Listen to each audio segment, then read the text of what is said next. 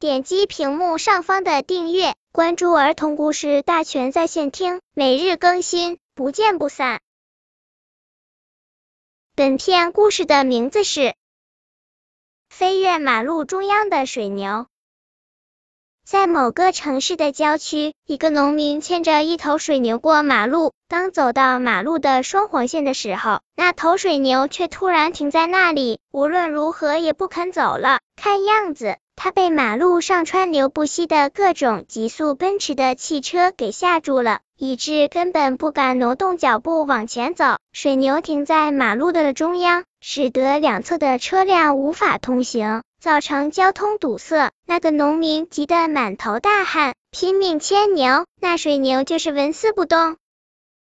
一个交通警察走了过来，用力驱赶那头牛，却也无济于事。交通警察急了，用力拍打牛屁股，拍打的山响，那头水牛却仍然稳如泰山，雷打不动。这名交通警察甚至有些气急败坏了，他解下自己的皮带。对着水牛的后背一阵疯狂的抽打，牛的主人也使劲吆喝着，用力向前牵牛走。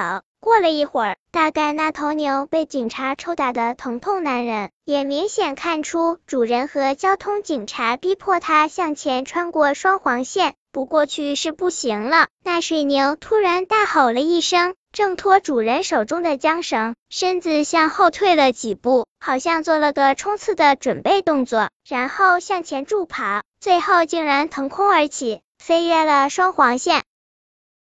目睹这一场面的人们都惊呆了，谁都没有想过水牛竟然会选择以这种高难度的方式和动作来跨越双黄线。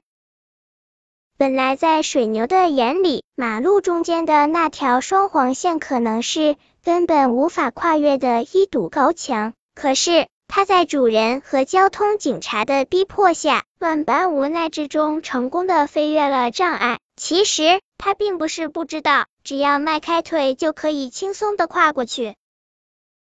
本篇故事就到这里，喜欢我的朋友可以点击屏幕上方的订阅，每日更新。不见不散。